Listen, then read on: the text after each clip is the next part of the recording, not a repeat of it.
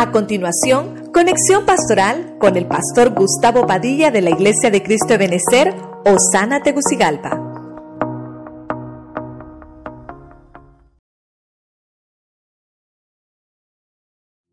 Los oficios del anticristo. Por lo menos siete oficios, porque la Biblia dice que tiene siete cabezas. Entonces, mire, número uno, como cuerno pequeño, lleno de arrogancia.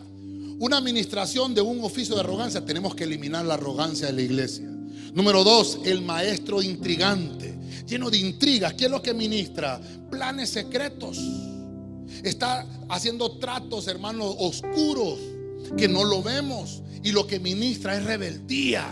Tenemos que erradicar la rebeldía. Número tres, un príncipe futuro. Dice que Cristo, el ungido, ya estaba profetizado que en la semana 62 iba a morir.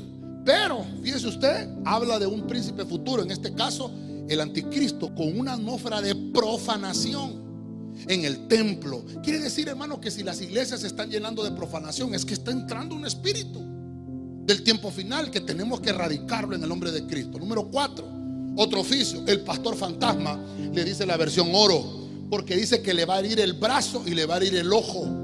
Cuando habla de brazo está hablando de poder militar. Y cuando habla del ojo está hablando de la inteligencia, de la visión. Y este, este lo podemos catalogar como un oficio porque está hablando del tiempo final donde el Señor, hermano, va a venirlo a derrotar, va a venirlo a vencer. Número 5. Dice 1 Tesalonicenses que es el hombre inicuo. ¿Sí dice la Biblia? Un hombre inicuo. O sea que va a venir lleno de apostasía. Mire cuántas atmósferas trae este, este personaje. Lleno de apostasía. Hacer salir del evangelio a la gente. Aquel que profana no solamente es el que hace actos, sino que también dice palabras, hermano. Mire qué terrible. Y, número 6, como un falso Mesías. Mateo 24, 24. Cristo lo dijo. Se van a levantar muchos. Muchos falsos Mesías. Muchos. Y lo hemos visto caer un montón. Pero se va a levantar un último el falso, porque trae una doctrina distorsionada. No es clara, es distorsionada. Y esa es una atmósfera anticristiana.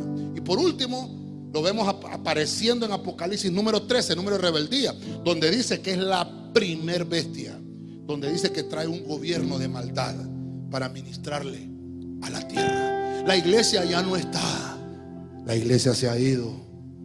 Porque los oficios que dejó el Señor son los cinco ministerios para la iglesia, para perfeccionar a los santos. Déselo fuerte al Señor, hermano.